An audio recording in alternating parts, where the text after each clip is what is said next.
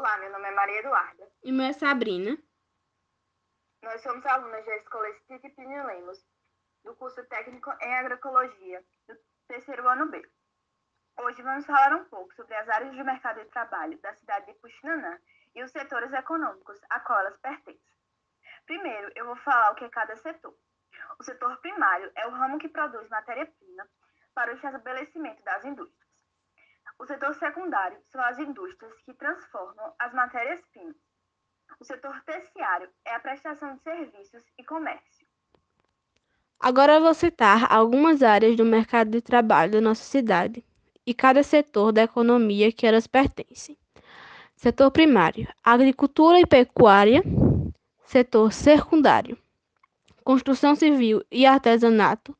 Setor terciário: açougues, supermercados, lojas e feiras livres. E também na nossa cidade existem profissionais autônomos na área do comércio.